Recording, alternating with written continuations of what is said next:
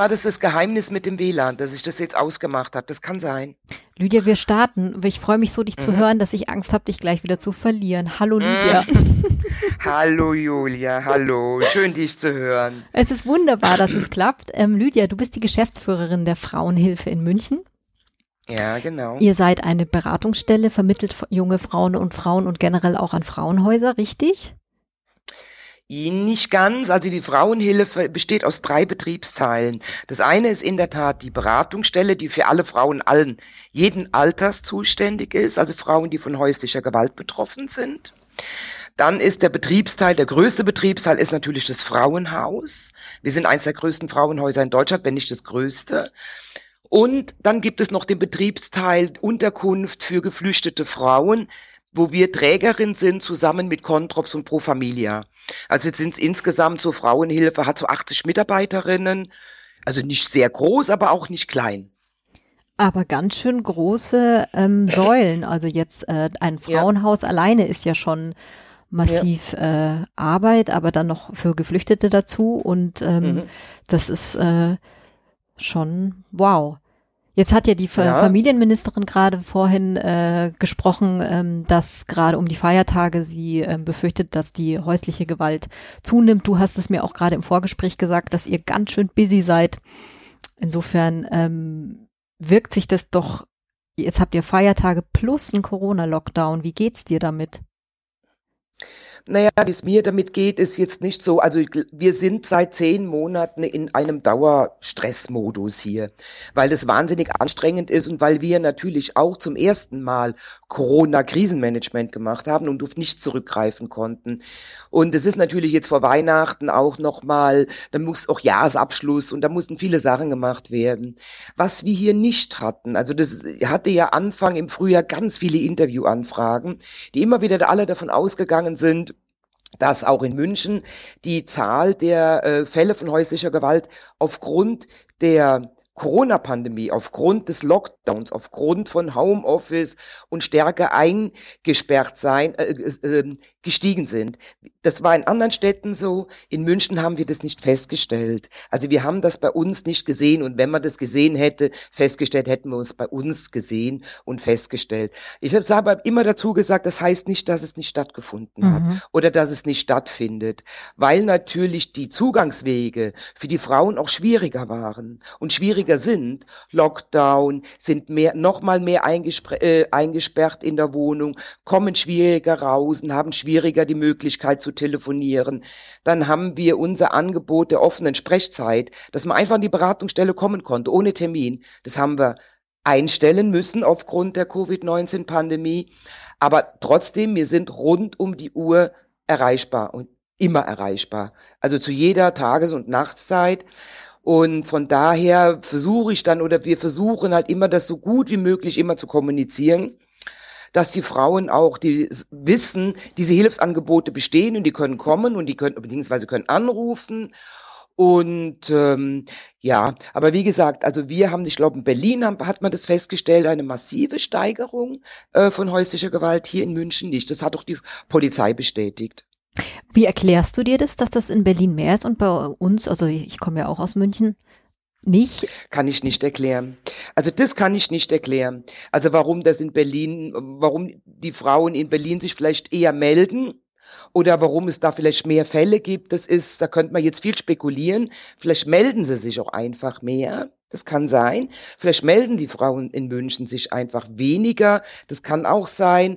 Also ich kann mir nicht vorstellen, dass es in Berlin in dieser Covid-19-Zeit mehr, also mehr Fälle von häuslicher Gewalt gibt, prozentual auf die Einwohnerzahl, als äh, in München. Warum soll ausgerechnet München da so eine äh, rühmliche, mhm. Anführungsstriche, Ausnahme sein? Also ich glaube einfach, dass es sehr wohl stattfindet und dass die Frauen aber einfach den Zugang zu den Hilfenetzwerken, also dass er einfach erschwert ist. Mhm. Oder, oder was wir auch immer wieder, was man immer wieder feststellt, das ist aber jetzt unabhängig von Covid-19, immer in Krisensituationen, immer wenn man, wenn es Krisensituationen gibt, dann ist so eine Mentalität auch bei Menschen, jetzt reißen wir uns mal zusammen. Jetzt reißen wir uns mal zusammen und jetzt äh, gucken wir, dass wir so da durchkommen. Und das, was vielleicht Frauen in so einer Situation auch machen, was fatal ist und fatal wäre, aber das könnten wir uns, wir haben auch schon öfter darüber diskutiert, das könnten wir uns durchaus auch vorstellen. Das heißt aber auch, dass wir vielleicht erst viel, viel später überhaupt mitbekommen, was mhm. passiert, beziehungsweise dass einfach auch eine Dunkelziffer in dem Feld da ist. Wir haben eine extrem hohe Dunkelziffer sowieso. Also das ist ja das Schlimme. Also ähm, wir haben ungefähr 20 bis 30 Prozent. Frau Giffey sagt 20 Prozent, wir halten das für zu niedrig. Wir sagen 30 Prozent der Frauen, die von häuslicher Gewalt betroffen sind, nehmen überhaupt nur Hilfsangebote an oder nehmen diese Hilfsangebote wahr. Also die kommen, die rufen an, lassen sich beraten oder ein Teil davon kommt ins Frauenhaus. Das heißt, wir haben eine extrem hohe Dunkelziffer. Jetzt, Die haben wir sowieso. Mhm. Jetzt müssen wir kurz für unsere Zuhörerinnen und Zuhörer ähm, mal umreißen, was man unter häuslicher Gewalt versteht, weil das vielleicht vielen gar nicht so klar ist, wo mhm. häusliche Gewalt beginnt. Häusliche Gewalt be beginnt durch ähm, psychischen Druck, verbal, äh, vor allen Dingen psychischer Druck. Ja, also das ist wirklich zum Teil, dass die Frauen terrorisiert werden. Da geht es ganz viel um Abhängigkeit, da geht es ganz viel um Kontrolle. Diese Kontrolle, die so ausartet oft. Und dann geht es natürlich auch um körperliche Gewalt. Und sexualisierte Gewalt nicht zu vergessen. Und was man nicht vergessen darf, ist, was immer so ein bisschen hinten runterfällt, die Frauen, die kommen, haben ganz oft Kinder. Die Kinder sind immer betroffen. Immer. Nicht unbedingt, dass sie direkt betroffen sind von der Gewalt, aber ähm, das sind ungefähr 35, 30 bis 35 Prozent der Kinder sind direkt betroffen, aber die Kinder kriegen das mit und die sind betroffen und die kommen genauso wie die Frauen hier hochtraumatisiert an. Was meinst du, wie viele Schritte braucht es, bis die wirklich bei dir in die Beratung reingehen oder sagen, sie kommen jetzt ins Frauenhaus? Also wir machen ja eine Statistik jedes Jahr. Und äh, wir stellen immer wieder fest, dass die Frauen wahnsinnig viel zu lange aushalten. Und der Großteil der Frauen kommt erst nach drei bis fünf Jahren, ähm, wo sie schon Gewalt erleben. Wow. Und oft kommen die Frauen, das kann man auch feststellen, die Frauen kommen oft, wenn sie schwanger sind, wenn sie hochschwanger sind, weil sie, sagen, weil sie dann sagen, das möchten sie ihrem Kind nicht antun, dann kommen sie. Oder sie kommen auch, wenn Kinder schon da sind und Kinder sagen, Mama, ähm, ich will das nicht mehr. Oder Mama, jetzt, ne, jetzt müssen wir was tun oder wie auch immer. Also ähm, das passiert relativ häufig. Also wir haben hier ähm, Deswegen haben wir auch im Frauenhaus so viele Säuglinge und Kleinkinder, weil die Frauen, ähm, wie gesagt, oft schwanger, hochschwanger ankommen und hier, hier auch dann die Kinder bekommen und ähm, damit sie dann mit den Kindern in eine neue Zukunft starten, falls sie nicht zu ihrem, zu dem Partner und zum gewalttätigen Partner zurückgehen. Das machen auch Frauen, ja. Also und je, je kürzer sie im Frauenhaus sind, ähm, desto eher gehen sie zurück. Also deswegen, je länger die Frauen im Frauenhaus sich befinden, desto geringer ist die Wahrscheinlichkeit, dass sie zu ihrem, äh, zu dem Gewalttäter zurückkehren. Mhm. Jetzt ist es ja so, dass ähm, es nicht so wahnsinnig viel Frauenhäuser bundesweit und auch in Bayern ganz speziell, soweit ich das jetzt rausgefunden habe, gibt. Ich mhm. glaube, in Bayern habe ich jetzt die Zahl um die 300, 362, ist das korrekt? Das kann sein, ja, ungefähr. Und mhm. bundesweit irgendwie um 7000 und es ist ja eigentlich mhm. immer die Diskussion, dass es ähm, zu wenig Plätze auch gibt.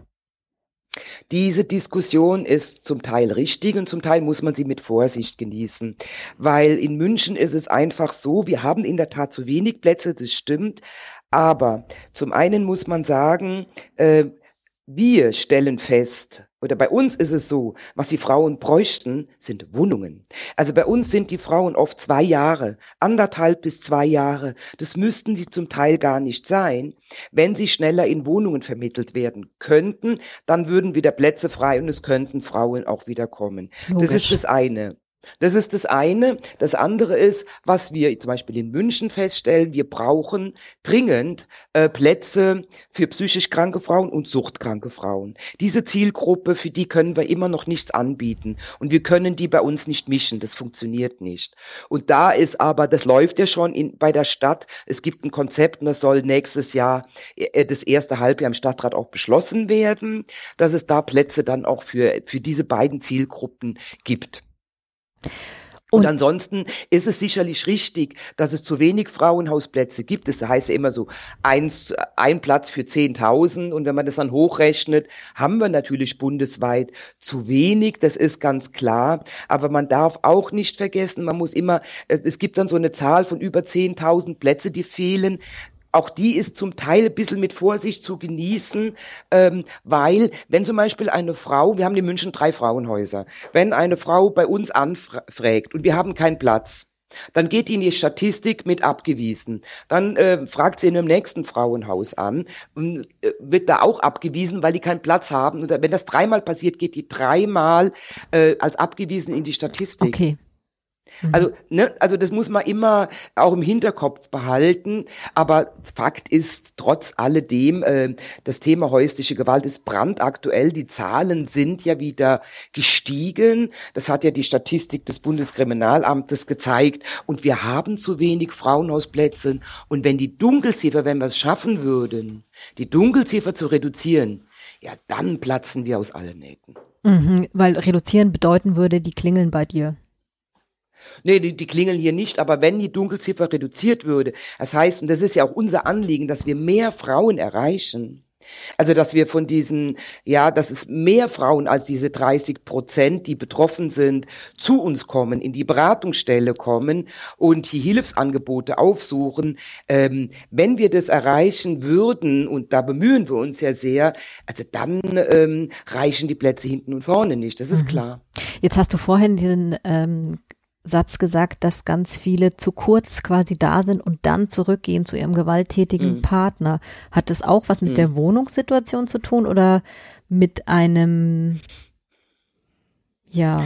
Hat es zum Teil auch. Also was wir hier auch immer wieder feststellen, ist, ähm, dass die Frauen erst gar nicht ins Frauenhaus gehen, wegen der Wohnungssituation, weil sie sagen, wenn sie jetzt ihren gewalttätigen Partner verlassen und gehen aus dieser Wohnung raus, ins Frauenhaus ist die Wohnung weg, das ist alles weg. Mhm. Also, dass die bleiben aufgrund der angespannten Wohnungssituation in München, das ähm, lässt die Frauen oft verharren oder dass die in dieser gewalttätigen Beziehung bleiben.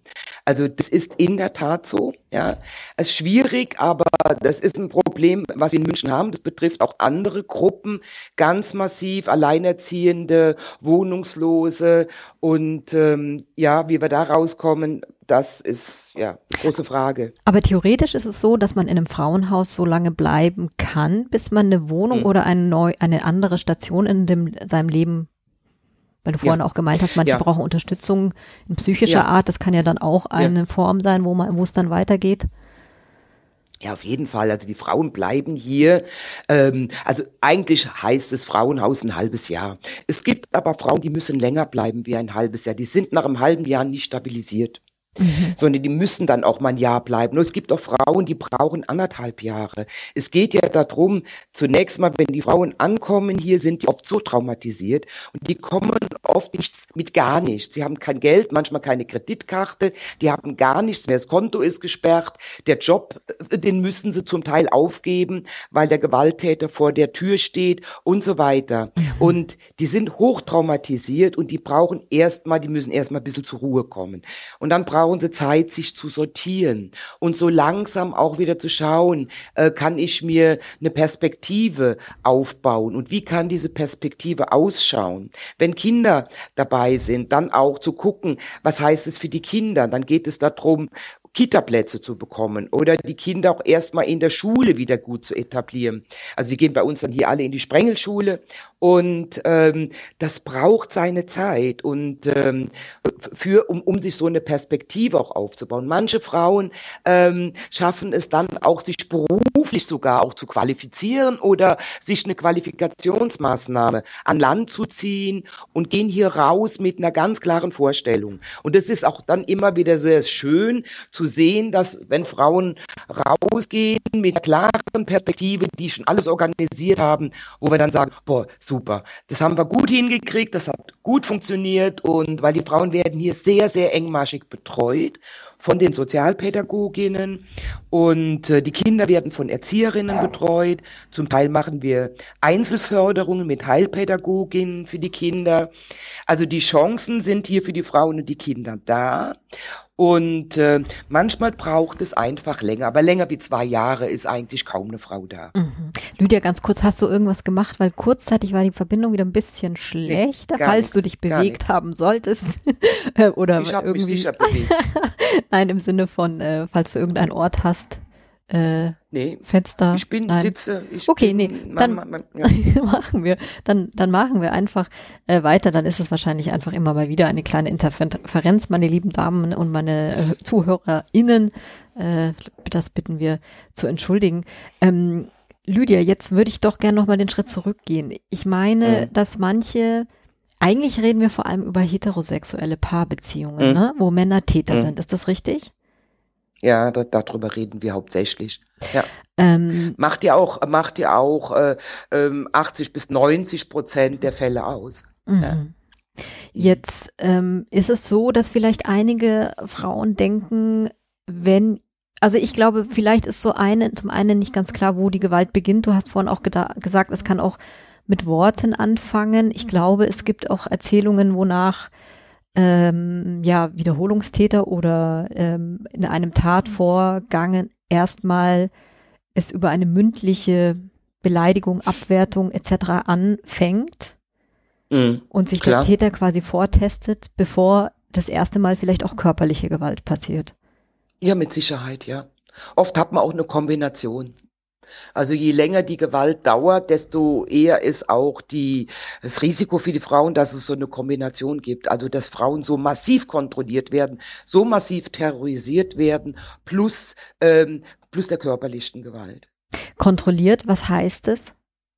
Ähm, Frau arbeitet wird angerufen, wann kommst du nach Hause? Mit welchem Bus fährst du? Wann ist der Bus da?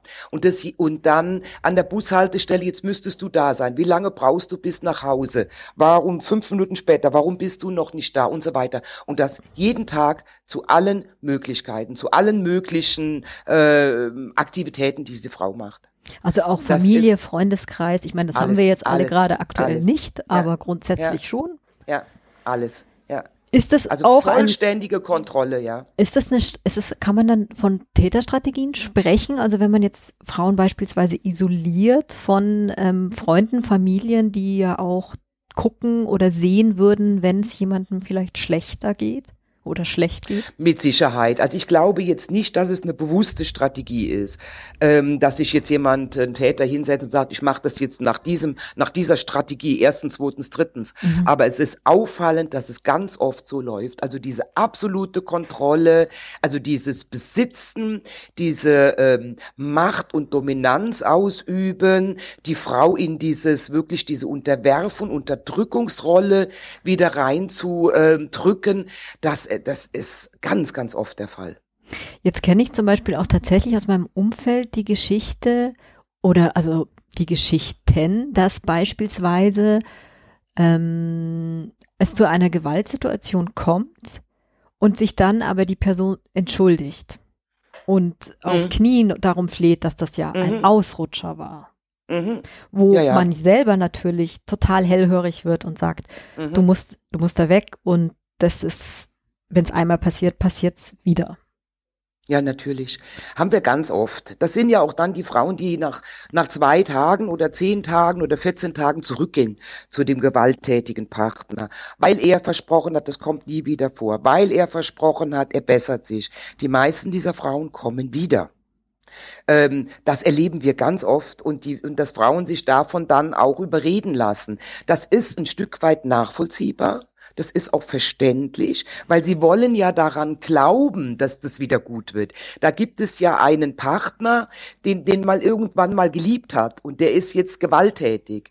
Und das ist ja auch ganz schwer. Ähm, auch auch zu verstehen oder beziehungsweise auch zu erleben. Und ähm, aber in der Regel funktioniert das nicht. Ein, ein gewalttätiger Partner der einmal zugeschlagen hat der schlägt auch wieder zu. Und äh, und einmal zuschlagen ist einmal zu viel. Und eigentlich ist das der späteste Moment wo man zum Beispiel zum Hilfetelefon greifen könnte. Ja. Ist es ja, auch der Moment? Ja. weiß man das wann Frauen sich melden? Ja Frauen melden sich manchmal direkt ähm, ähm, nach einer körperlichen Gewaltattacke, dann rufen sie aber die Polizei. Mhm. Wenn sie sich so bedroht fühlen, also wenn sie sich so bedroht fühlen, dass sie Angst in ihr Leben haben, rufen sie die Polizei. Das kommt nicht so selten vor, aber es kommt auch jetzt nicht so irrsinnig oft vor, aber es kommt durchaus auch vor. Ähm, oder sie ähm, rufen, kommen dann wirklich zu uns oder rufen bei uns an. Also das ähm, passiert in der Regel. Also wenn es wirklich extrem ist und die Gewalt so heftig ist, dass sie sich bedroht oder dass sie die Kinder bedroht sehen. Wenn jetzt die Poli dass sie dann ja. kommen. Weil wenn ja. die Polizei kommt, was passiert dann? Es kommt drauf an. Also dann kann es sein, dass es dieses nach dem Gewaltschutzgesetz dieses Kontaktverbot gibt und sich der Gewalttäter aus der Wohnung verbannt wird und ähm, die Wohnung dann nicht betreten darf. Ja, das gibt es ja nach diesem Gewaltschutzgesetz. Das hilft den Frauen aber ganz ehrlich gesagt nicht wahnsinnig viel, weil ähm, äh, der kann ja sonst wo auflauern. Mhm. Ja, und, ähm, und das ist ja auch keine Perspektive. Das dauert dann ein halbes Jahr. Dann darf der wieder zurück in die Wohnung, wenn bis dahin, wenn er sich daran gehalten hat. Ähm, das äh, ist keine langfristige Lösung. Mhm. Das kann mal kurzfristig sein.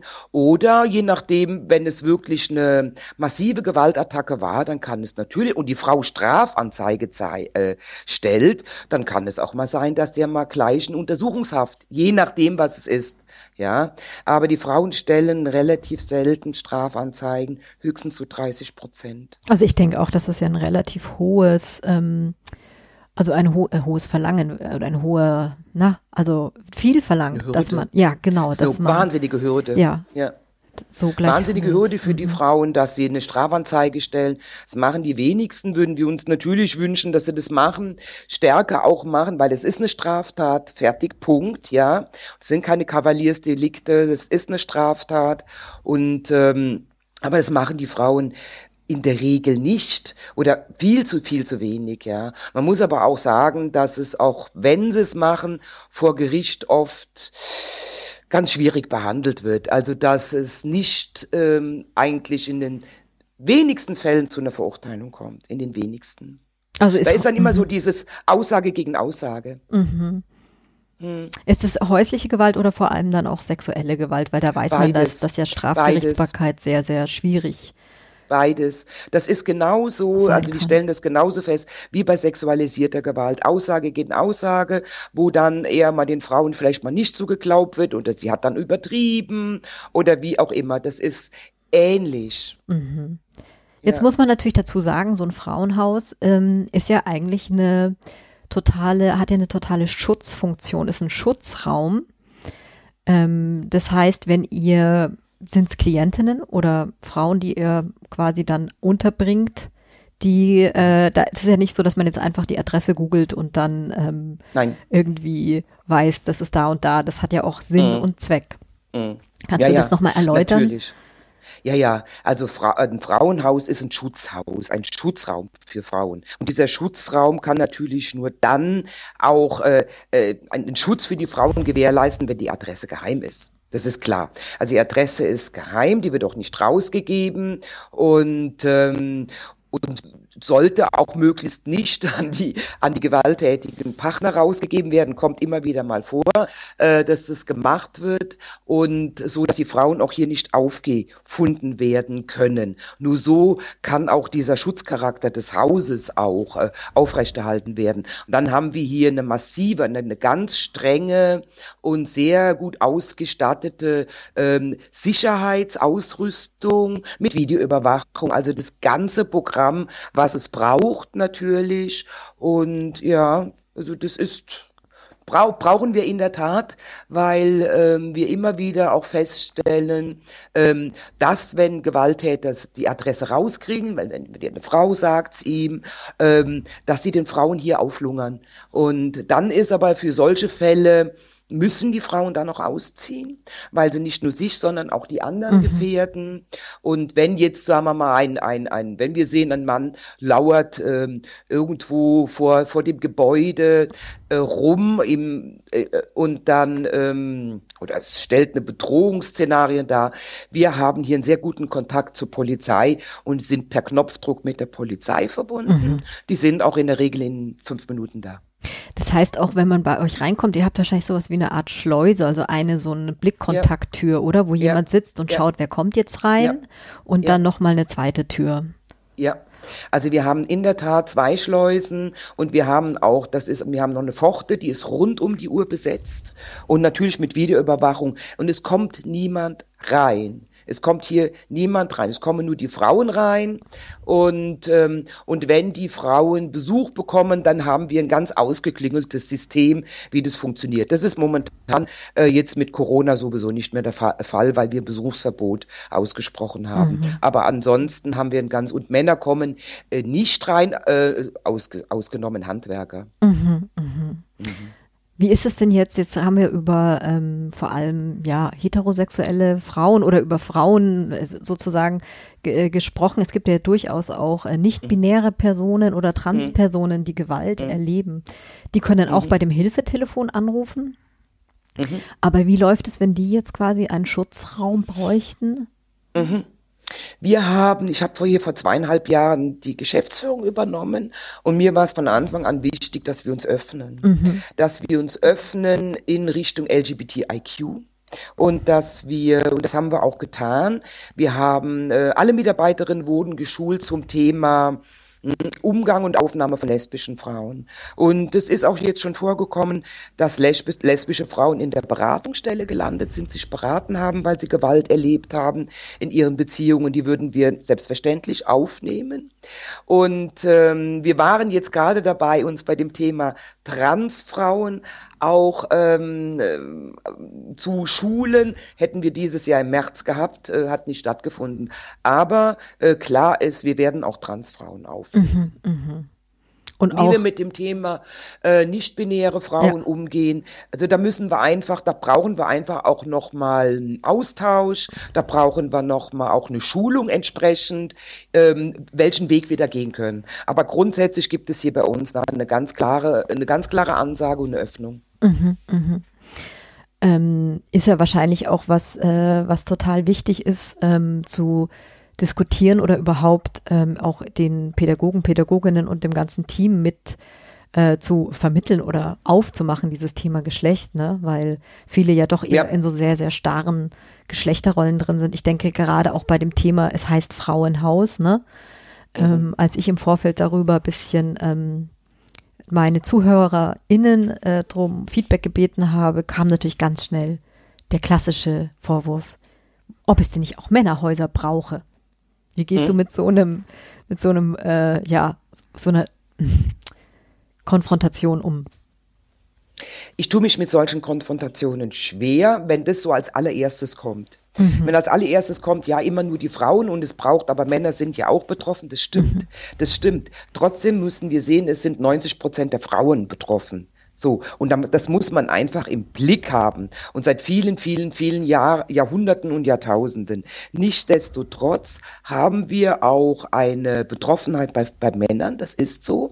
Es gibt in München bereits das äh, Projekt Violencia, mhm. ähm, das sich genau dieser Thematik annimmt, wo Männer, die von Gewalt betroffen, von häuslicher Gewalt betroffen sind, auch Beratung, Unterstützung finden und ähm, ob es dann die Notwendigkeit gibt, ich könnte mir das sehr wohl vorstellen, dass es die gibt, dass man auch eine Unterkunft oder eine Wohnung oder wie auch immer ähm, herrichtet und etabliert für Männer, die von häuslicher Gewalt betroffen sind. Ja, aber das ist jetzt, also ich bin jetzt Geschäftsführer der Frauenhilfe und kümmere mich um diese Zielgruppe.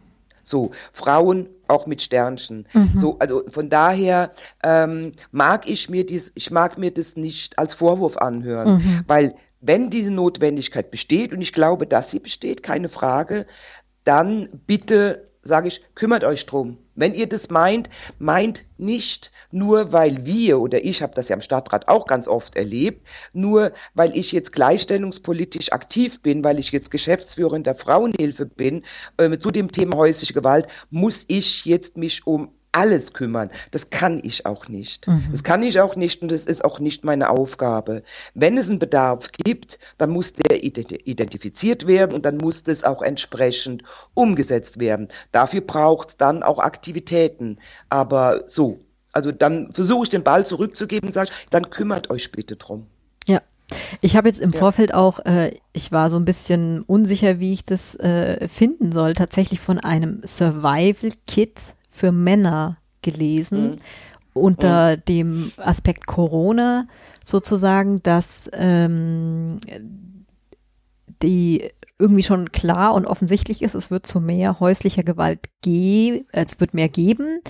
Äh, klar mhm. zu sein scheint auch, dass es vor allem um Täter geht und ähm, die Unterstützung sah dann so aus, dass ähm, den Männern geraten wird, beispielsweise ja an die frische Luft zu gehen, äh, wenn sie merken, es wird äh, eng oder ähm, sich um sich selber zu kümmern. Also es gibt so eine Liste, es ist, glaube ich, gar nicht hm. ähm, dumm, grundsätzlich äh, Menschen auch was an die Hand zu geben, wo sie vielleicht ihre eigene Zündschnur kennenlernen und sie deeskalieren. Aber ich war auch ein bisschen hm. irritiert.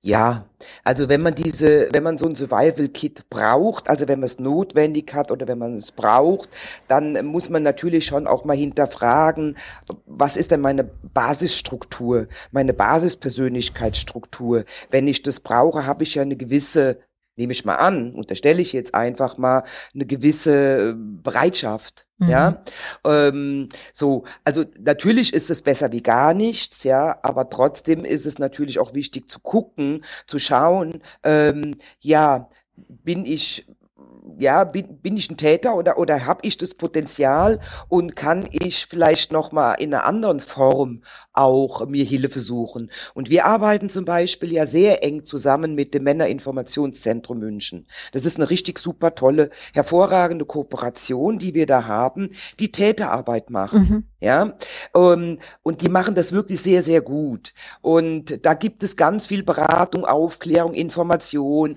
Das ist so eine Art, ja, nicht Direkttherapie, aber schon auch Beratung und ähm, an die sich auch Männer äh, wenden können. Ähm, da denke ich, müsste mehr, müsste auch viel mehr passieren. Das ist immer eine Forderung auch von mir und von mhm. uns, mehr Täterarbeit machen, um einmal die Rückfallquote zu verringern und auch zu verhindern, dass zum Beispiel Jungs überhaupt Täter werden. Ja.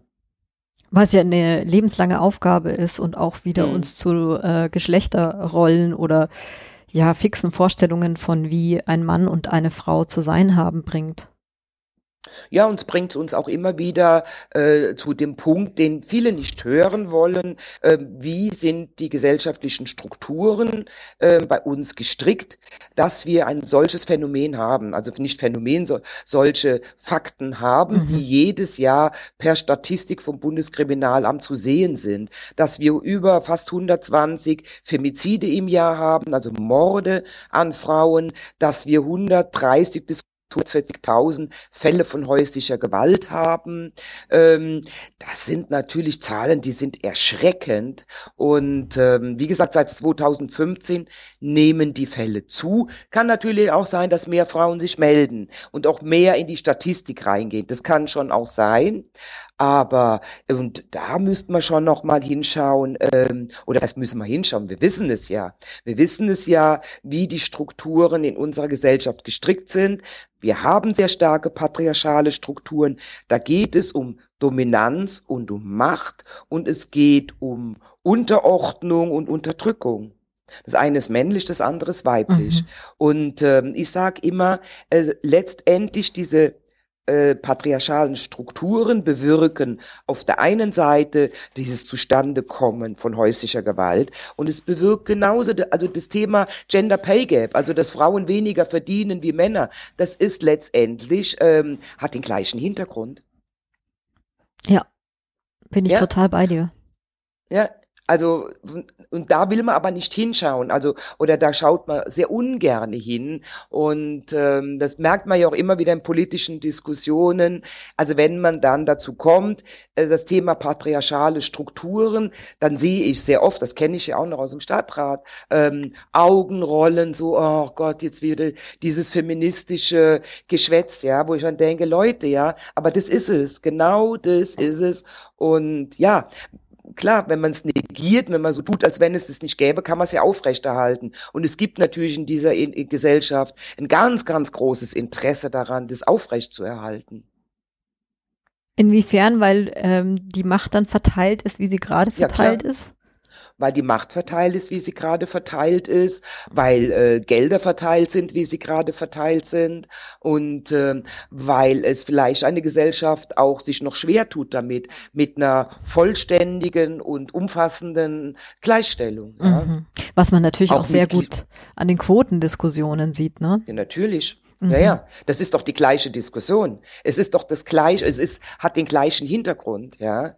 Also äh, eine Quotendiskussion müsste überhaupt nicht, also dass man überhaupt auf die Idee kommt, darüber zu diskutieren, ja, brauche ich jetzt zehn Prozent oder zwanzig Prozent oder ähm, ja, oder bei uns brauchen wir überhaupt keine. Natürlich brauchen wir sie. Das ist eine Krücke und es ist ein Hilfsmittel. Aber solange wie Frauen nicht mindestens 50 Prozent der Plätze, egal wo, haben, stimmt was nicht in dieser Gesellschaft. Ja. So, das ist einfach so. Und, ähm, und wenn man sich da verweigert, und es gibt ja ganz viele, die sich verweigern, mit den fadenscheinigsten Argumenten, dann ist es letztendlich der Wunsch, ähm, ja, der Wunsch, das beizubehalten, aber vielleicht auch die Angst, man könnte ja irgendwas verlieren. Mhm. Kontrolle verlieren, ähm, Einfluss verlieren, Macht verlieren. Ja, wobei wir ja nur von den 30 Prozent reden und die Leute schon auf die Palme gehen. Zum Teil ja, zumindest, ja. zum Glück nicht alle, aber. Ja, ja. Ja, ja. Ja. Klar. Ja. Das ist schon dramatisch, aber diesen Diskussionen müsste man sich stellen, aber das vermisse ich sehr. Jetzt bist also du ja. Ist dann immer, ja. Nee, sprich gerne aus. Ja, also äh, das ist, wird ja immer wieder, ich finde es immer wieder interessant, gerade jetzt in der Corona-Zeit ähm, äh, gab es ja, oh, also ob das jetzt vom Staatsministerium hier in Bayern war, äh, auch vom Sozialministerium, wir müssen die Frauenhäuser entlasten und da muss dringend was passieren. Wir brauchen mehr Frauenhausplätze auf der Bundesebene, auch Frau Giffey. Also Frau Giffey hat sich wirklich sehr bemüht, das muss man schon sagen, sie bemüht sich da schon sehr. Mhm. Aber das Thema an sich und der Hintergrund, die Ur Ursache. Da wird einfach, trauen die sich nicht dran zu gehen, ja, das auch auszusprechen. Und ähm, ja, weil sie genau wissen, dann werden sie abgestempelt. Und das ist schwierig. Du meinst, die politische Ebene will das nicht äh, aufs Tableau bringen? Ebene. Wobei ja, es natürlich auch Parteien gibt, die davon profitieren. Also muss man ja auch so sehen. Ja, es, äh, natürlich gibt es Parteien, die davon profitieren, wenn es nicht aufs Tableau gebracht wird. Mhm. Klar, also es gibt ja auch Parteien oder hauptsächlich eine oder vielleicht zwei Parteien, ähm, die sehr wohl den Finger in die Wunde legen und die sehr wohl das auch thematisieren, die sich dessen auch bewusst sind. Aber es gibt diese Abwehrbewegung, die gibt es ganz massiv. Jetzt muss man, äh, hast du gerade äh, angedeutet, das wollte ich unbedingt noch mit dir äh, thematisieren, dass du 16 Jahre lang nämlich im Stadtrat in München warst, ne? Ja, genau. Es klingt fast so, als hättest du es 16 Jahre ausgehalten, äh, weil du gerade so schön mit Augenrollen auch ähm, gesagt hast, dass es nicht immer einfach war, vermute ich. Nein, das war oft nicht einfach, aber, aber es ist halt einfach so, wenn man, wenn man dieses Thema Gleichstellungspolitik einfach in seinem Herzen trägt ja, und das war, also seitdem ich politisch denke, bin ich gleichstellungspolitisch aktiv. Mhm. Und ähm, frauenpolitisch und gleichstellungspolitisch. Also ich hätte das nicht anders machen können, weil das einfach, weil ich da so viel Herzblut habe, das ist was mir so ein Anliegen. Und äh, es war anstrengend und es ist anstrengend und äh, es, wie gesagt, man kann da keinen Blumentopf gewinnen. Das ist so. Trotzdem, ich hätte es nie anders machen können und es hat mir durchaus auch Spaß gemacht. Vor allen Dingen hat es auch Spaß gemacht, Erfolge einzufahren. Also ich denke beispielsweise an die Quotendiskussion also dass städtische Gesellschaften auch, auch verpflichtet werden können, ähm, äh, eine Quote einzuführen, ja, auf ihren Leitungsebenen dafür zu sorgen, dass dort mehr Frauen äh, äh, sichtbar werden oder beziehungsweise mehr Frauen hinkommen. Das war immer wahnsinnig mühsam. Aber wenn man es dann mal geschafft hat, dann ist es natürlich auch ein Erfolg, auf dem man aufbauen kann. Und ich finde, in München trotz allem, auch wenn es alles mühsam war, ja, oder mühsam ist, auch in München mühsam ist, aber ähm, wenn man sich so andere Städte anschaut, da ist München in vielen Bereichen immer wieder auch Vorreiter oder Vorreiterin gewesen und ist, ist es nach wie vor auch bei dem Thema Finanzierung von Frauenhäusern. Ich sage das immer wieder und immer wieder und immer wieder. München finanziert die Frauenhäuser seit 40 Jahren. Uns gibt es seit 40 Jahren. Und wir werden gut finanziert und wir sind richtig gut ausgestattet, ja.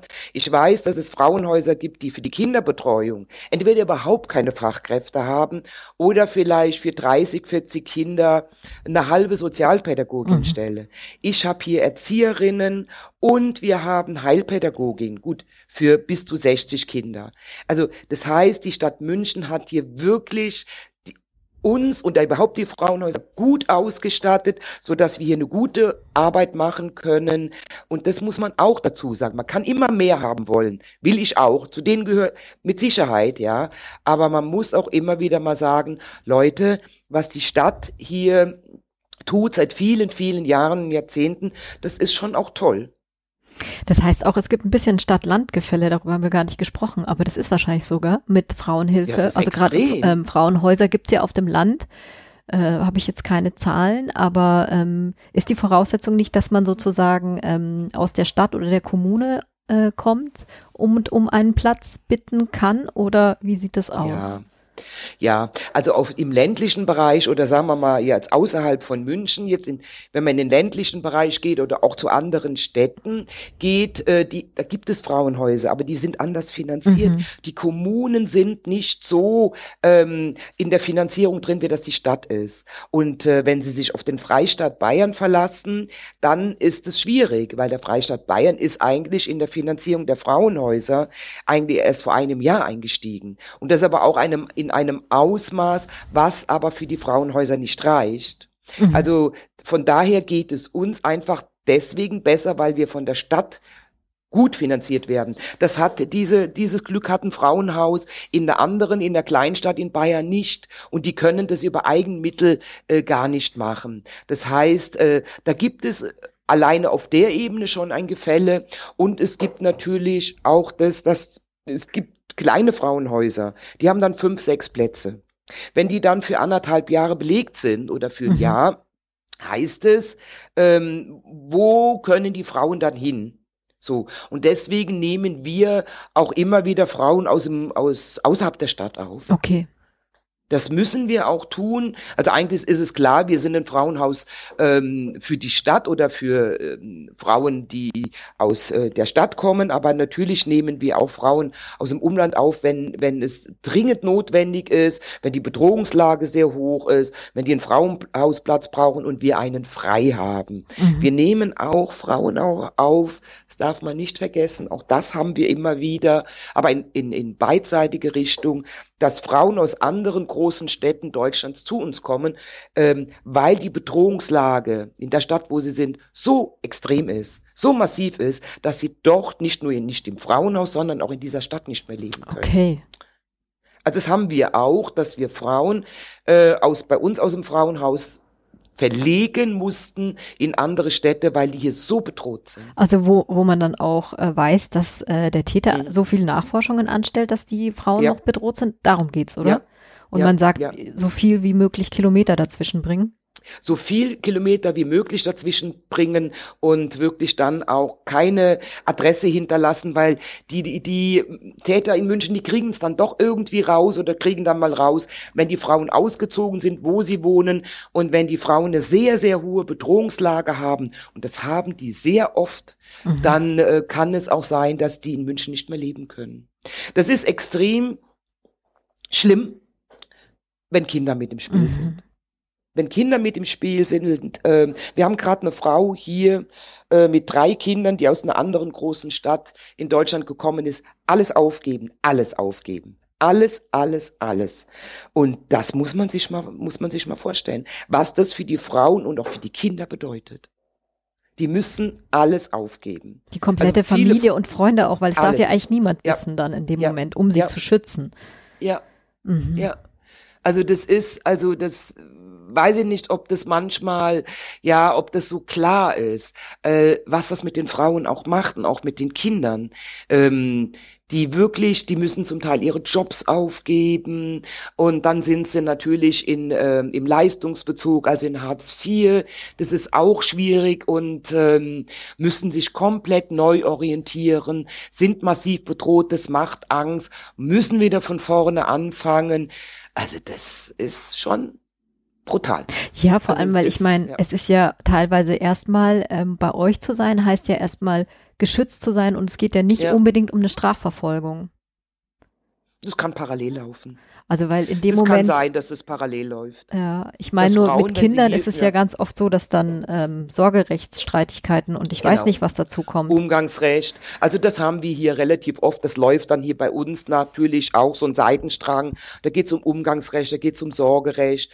Ja, da arbeiten wir wieder mit dem Männerinformationszentrum sehr eng zusammen bei dem Thema Umgangsrecht und äh, da haben wir ein Pilotprojekt gemacht, gegründet. Es ist ein bundesweites Pilotprojekt. Äh, das nennt sich ähm, gerichtsnahe Elternberatung, ähm, wo dann die gewalttätigen Männer, wenn sie einverstanden sind, wenn sie sich darauf einlassen, gehen dann zum MIM, also zum Männerinformationszentrum, machen da so eine Art Therapie für ein halbes Jahr und gehen dann, wenn die Frau einverstanden ist, in eine Kooperation, in so ein Hilfekonstrukt, das besteht aus dem Mann, der Frau, möglicherweise dem Kind, dann die Mitarbeiterin von der Frauenhilfe und Mitarbeiter vom Männerinformationszentrum. Und dann werden die macht man so eine ja Gesprächsrunden, wo man schaut, wie kann man das Thema Umgangsrecht ähm, organisieren? Gibt es da die Möglichkeit, dass man das Kind Kindeswohl hier in den Vordergrund stellt und dass man eine Lösung findet, womit sowohl die Frau, die Mutter als auch der Mann, der Vater ähm, umgehen kann. Mhm. Also das ist sehr, das läuft richtig gut, dieses Projekt. Und machen wir aber, wie gesagt, das läuft nur, wenn die Frau einverstanden ist, läuft richtig gut und ist, ja. Das heißt, ist, äh, das, das Ziel ist aber eigentlich sozusagen, dass es auf eine Art und Weise für die Kinder ähm, vielleicht, wenn die Person, der Mann sich dann auch darauf einlässt, auf diesen Weg, ähm, eine Möglichkeit haben, da einen Kontakt wie auch immer oder ja. einen geschützten ja. Kontakt, sage ich jetzt mal, ne, mhm. herzustellen. Mhm. Und es geht nicht darum, dass äh, diese Frauen, ich sage das jetzt nur, weil wer weiß, was im Internet und in der Öffentlichkeit mhm. sonst noch gedacht wird, ähm, mhm. die Frauen wieder eine Verbindung zu diesem Menschen bekommen oder dass der Mensch am Schluss mhm. geheilt ist. Nein, nein, nein, darum geht's überhaupt nicht. Es geht auch never darum, dass die Frau wieder zu dem Gewalttäter zurückgeht. Mhm. Überhaupt nicht, auf gar keinen Fall. Sondern es geht hier lediglich darum, es geht um das Wohl des Kindes. Und ähm, das muss man ja auch erstmal feststellen. Es kann ja auch sein, dass das nicht funktioniert. Ja? ja. Und die Frau dann irgendwann abbricht. Oder ähm, der Mann ähm, sich als nicht in der Lage zeigt, das, das zu akzeptieren. Oder aus, ähm, aus diesem therapeutischen Angebot rausfliegt fliegt oder aussteigt. Nein, es geht hier wirklich darum, wie kann man für das Kind eine Lösung finden, dass es auch den Kontakt möglichst auch zu dem Vater beibehalten kann, wenn das geht. Und nur darum geht's. Mhm. Jetzt mit den Kindern, das ist ja schon nochmal tricky, wenn ich mir das so überlege. Das heißt ja im Grunde genommen Neuanfang auch ein Stück weit. In ja, der Regel, ne? klar. ne? Also weil gerade ja. Kinder ja dann, ich weiß nicht, was für Altersstrukturen ihr habt, wahrscheinlich alle wir ja alle ja, also wir haben vor allen Dingen Kleinkinder. Mhm. Wir haben vermehrt Kleinkinder, weil wie gesagt, die Frauen kommen oft, wenn sie schwanger sind und dann haben wir hier oft ein, ein großes Krabbelgewusel und das, was aber sehr schön ist, Klingt ja, das schön, ist immer sehr schön, auch zu, zu verfolgen und zu sehen, wie, wie die Kleinen dann so langsam anfangen zu laufen und so, das ist, finde ich, immer sehr schön. Aber hauptsächlich Kleinkinder, sagen wir, im Alter unter fünf Jahren. Okay. Und dann haben wir aber auch Schulkinder, so wir mal, so bis zwölf Jahre. Das ist auch noch ein relativ großer Anteil. Weniger sind sie, wenn sie älter sind. Haben wir weniger. Ist eher, wahrscheinlich also vielleicht auch die Phase, die eher auch funktioniert, sich zu trennen. Es gibt ja auch oft, ja. äh, ich habe gelesen vom mutigen Zeitfenster, das ähm, sozusagen der Moment ist, wo eine Frau zum Telefon greift. Es könnte natürlich mhm. dann auch dieses mutige, ja, Kleinkind oder ich weiß nicht, eine Altersspanne sein, wo man sich eher traut zu gehen. Ist sicherlich so. Ist sicherlich, also hat sicherlich auch damit was zu tun, dass die Frauen dann eher so dann kommen, wenn die Kinder so drei, vier, fünf, weil das Alter haben wir relativ oft. Und so ab, sagen wir mal, ab 13, 14, dann wird es bei den Jungs dann eh schwierig. Mhm. Also mit 16 ist dann Klar. eh Schluss, dann können wir sie nicht mehr aufnehmen. Und haben wir aber auch eher wenig mhm. haben wir eher wenig. Und je älter die Kinder sind, ja, was heißt je älter? Je älter, also ähm, desto mehr brauchen die Kinder auch oft eine Einzelförderung. Einzelförderung ist was genau? Mhm. Heilpädagogische Einzelförderung. Was? Also wir haben also wir haben Heilpädagogiken, die dann die Kinder einzeln fördern. Also versuchen mit den Kindern zu arbeiten, irgendwie einen Konflikt auch nochmal zu, anzuschauen, wenn das geht, oder äh, rauszufinden, was sie gerne möchten, auch im Zusammenhang mit Vater, Mutter und ähm, ja, was auch immer. Ich bin da jetzt keine Fachfrau. Mhm. Und ähm, da wird sehr intensiv mit den Kindern gearbeitet. Aber das heißt, die brauchen einfach einen besonderen Zugang auch nach ja. so einer Erfahrung. Absolut. Mhm. Also die Einzelförderung, wie gesagt, hab, wir haben zwei Heilpädagoginnen, die die Einzelförderung machen und diese Einzelförderung ist komplett ausgelastet. Mhm. Mhm.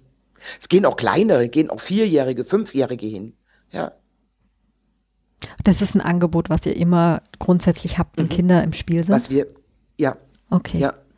Das haben wir immer, dieses Angebot, wenn Kinder im Spiel sind. Wir haben auch Mutter-Kind-Gruppen, weil oft es schon auch vorkommen kann, dass die Mütter einfach durch diese starke Traumatisierung auch so ein bisschen den Kontakt zum Kind verlieren. Mhm. Und dann gibt es so Mutter-Kind-Gruppen, wo man wieder versucht, auf eine spielerische Art und Weise wieder einen Kontakt zu den Kindern herzustellen. Und dann natürlich, was wir auch machen im Kinderbereich, einfach, wenn Corona es zulässt, ja, mhm. jetzt geht ja alles nichts mehr, dass wir viel Freizeitaktivitäten mit den Kindern machen. Schwimmen gehen, zum Wasserspielplatz oder was auch immer, ja äh, solche Sachen zu machen.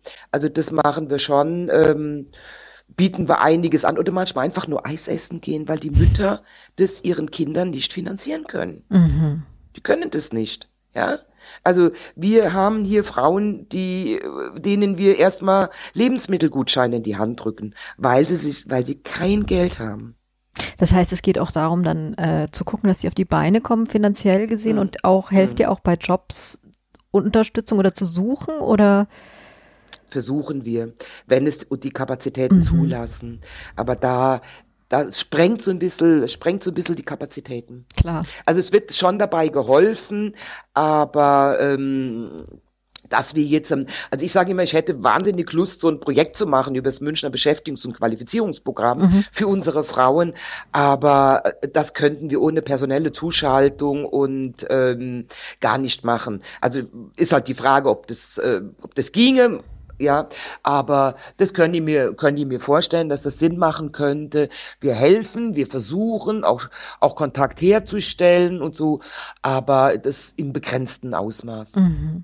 Gibt es denn, also das ist eine, eine total äh, aus dem Bauch raus ähm, vermutete Vermutung, aber gibt mhm. es sowas, dass du sagen würdest, ähm, das sind oft sehr tradierte Geschlechterrollen, aus denen diese Frauen dann auch aus den Beziehungen rauskommen oder hat es gar nichts damit zu tun? Mhm.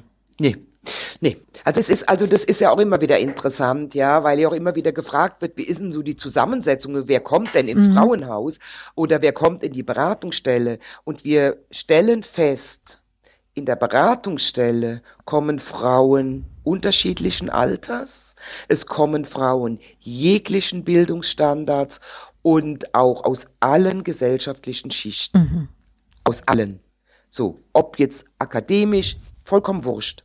So, aus allen Schichten kommen Frauen in die Beratungsstelle. Im Frauenhaus landen die Frauen nicht. Wir, die jungen Frauen kommen nicht oder wenig, wenig und Frauen, sagen wir jetzt mit akademischen äh, Bildungsabschlüssen landen bei uns hier in der im Frauenhaus eher weniger. Mhm. Und das hat damit was zu tun, weil die Scham noch mal viel höher mhm. ist.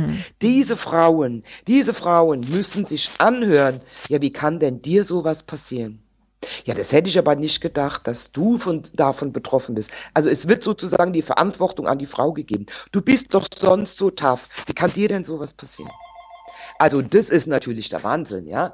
Also solche Sachen und ähm, ja, Deswegen, und, und, und wen wir auch noch bisher noch schwer erreichen, sind die jungen Frauen. Mhm. Das ist auch noch schwierig, sind die jungen Frauen. Und da sind wir jetzt gerade dabei, eine Online-Plattform, eine Online-Beratung aufzubauen. Und so, dass wir dann über Online-Angebote, Chat und so, ähm, auch die, auch junge Frauen erreichen können und beraten können. Mhm. Ja. Lydia, jetzt stehen ja die Feiertage ähm, mhm. vor uns und das ist ja auch der mhm. Eingang, die Klammer sozusagen, die ich jetzt gerade versuche mhm. zu machen. Gibt es was, was du ähm, uns ans Herz legen kannst, all denjenigen, die diesen Podcast hören und vielleicht sich noch nicht so viel Gedanken dazu gemacht haben, aber ja, zur Not ähm, könnten wir vielleicht ja. was Informierendes beitragen. Ja, das können wir sicherlich. Also zum einen ähm, an, an, an die Frauen, jungen Frauen oder Frauen jedes Alters, die betroffen sind oder betroffen werden. Mhm. Sich bitte nicht zu schämen. Es gibt dafür überhaupt keinen Grund dafür, weil sie sind dafür nicht verantwortlich. Sie tragen nicht die Verantwortung. Und ich kann sie nur auffordern und bitten kommen Sie, kommen Sie, rufen Sie an, holen Sie sich Hilfe. Ähm, es tut nicht weh, es passiert Ihnen nichts, im Gegenteil. Im Gegenteil, ähm, wir helfen allen Frauen einfach aus dieser Spirale rauszukommen. Das ist das eine, die Hilfsangebote anzunehmen, die es gibt. Und das andere ist, an, ähm, an alle Menschen, an alle, die zuhören, ähm, Augen auf, Ohren auf, Mund aufmachen. Wenn jemand Zeuge wird, wenn jemand irgendwas mitkriegt, was auf häusliche Gewalt hinweist, im Nachbarhaus, auf der Straße, wo auch immer, einmischen und äh, im Notfall auch die Polizei rufen. Stimmt, das ist ein guter Punkt. Da habe ich mir schon oft Gedanken gemacht. Ähm, da sind wir, glaube ich, alle so ein bisschen gefeit vor, oh Gott, wir wollen nicht äh, unsere Nachbarn äh, kontrollieren. Aber mhm. wann ist der Moment gekommen, wo ich, gehe ich rüber und klopfe oder rufe ich gleich die Polizei? Das kommt drauf an. Mhm. Das kann man so nicht sagen, kann man pauschal nicht sagen. Also ich denke, ähm, wenn, wenn, wenn man eher so einen Verdacht hat, wenn man Verdacht hat, da fragt man vielleicht mal nach. Gut, da wird die Frau vielleicht auch nicht gleich sagen. Und wenn sie so einen Verdacht vielleicht das zweite Mal oder man gehört es lautstark oder es ist gar nicht mehr irgendwie zu überhören, dann darf man sich meines Erachtens auch nicht daran hindern lassen, die Polizei zu rufen. Okay. Ja. Gibt es nicht auch so Codes, wo man sagt, ähm, was äh, habe ich da gehört? Mm. Das war bei den Apotheken, oder? Nee, ich verwechsel es mm. jetzt gerade, dass man. Ja, ja, da war hältst du nichts von. Ein bisschen schwierig. Okay. Da sind wir hier, waren wir nicht sehr glücklich darüber. Mhm. Also da sind dann alle möglichen Codes plötzlich oder irgendwelche äh, Begriffe durchs Netz äh, ähm, marschiert, die Frauen ähm, benutzen können, um, um deutlich zu machen, sie brauchen Hilfe. Und das kann sich keine Frau merken. Okay. Also wir sind schon froh und wir kommunizieren einfach das allgemeine Hilfstelefon, das bundesweite und unsere Hilfstelefonnummer. So, das ist ganz, ganz wichtig und das ist auch überall zu finden und das reicht auch. Also das reicht, das reicht wirklich und ähm, in den Apotheken, ja, also ich in den Apotheken gab es das ja auch mit Maske 19 oder so. Ich weiß gar nicht, ja. selber mhm. schon wieder. Ich glaube Maske 19 und ähm, aber ich mir ist noch nicht bekannt, dass das viele Frauen in ähm, ja da in Anspruch genommen okay. haben. Das fand ich aber gar nicht so schlecht das Angebot von den Apotheken, mhm. weil die auch entsprechend ausgebildet sind oder die das auch eher machen können. Was ich gut fand, war einfach nochmal dass überall in den Supermärkten, Apotheken, ähm, einfach Plakate hängen, ja, mit den Telefonnummern drauf, dass man anrufen kann. Und äh, weil wenn man schon mal draußen ist und im Supermarkt hängt so ein Plakat oder eine Apotheke und man ist da alleine drin, dann kann man auch mal schnell anrufen oder die Apothekerin bitten, äh, Mensch, hören Sie mal so und so, können Sie mir da weiterhelfen mhm. oder vielleicht auch die Polizei anrufen, ja. Also darum geht es ja, dass die Frauen ja oft gar nicht die Möglichkeit haben, weil sie gar nicht rauskommen aus dieser, aus dieser Enge und aus dieser, ja, aus dieser Spirale. Und wenn sie dann die, rauskommen und irgendwo sind, dass dann auch verstanden wird, oh, hier ist Gefahr im Verzug, hier müssen wir was tun. Mhm. Also so, ja. Und da müssen wir jetzt unterstützen, da müssen wir helfen, da müssen wir die Polizei anrufen oder in der Beratungsstelle anrufen oder was auch immer, was es halt gerade gibt. Aber zu viele Codes und zu viele Begriffe verwirrt eher. Verstehe, macht total Sinn. Hm. Liebe Lydia, ja. ich danke dir, dass du dir Zeit genommen hast und äh, ich werde selbstverständlich äh, die Telefonnummern und alles, was es noch gibt, verlinken. Wenn du noch was hast, gerne äh, mir senden, dann äh, stopfe ich das noch in unsere Show Notes rein solange. Unsere äh, Telefonnummer reicht. Ja. Also die bundesweite und unsere Nummer hier in München, die 3543830, ähm, wo wir immer rund um die Uhr erreichbar sind, das reicht und das ist gut und ähm, genau. So machen wir das. Das klingt wunderbar. Ich danke wunderbar. dir ganz herzlich und ähm, ich danke dir. Gell? Und ähm, ja, und vielen Dank auch, dass du dich, dieses Thema angenommen hast. Das finde ich sehr schön, es freut mich. Das ist super, das ist ein gutes Feedback. Meine lieben ZuhörerInnen, wenn ihr noch ähm, Weihnachtliches äh, für mich tun wollt, gerne einfach weiter teilen. Auf Twitter, Facebook habe ich noch Abendgrün einen Account, den äh, verlinke ich euch nachher noch. Und ansonsten wünsche ich beschauliche Feiertage. Bis dann.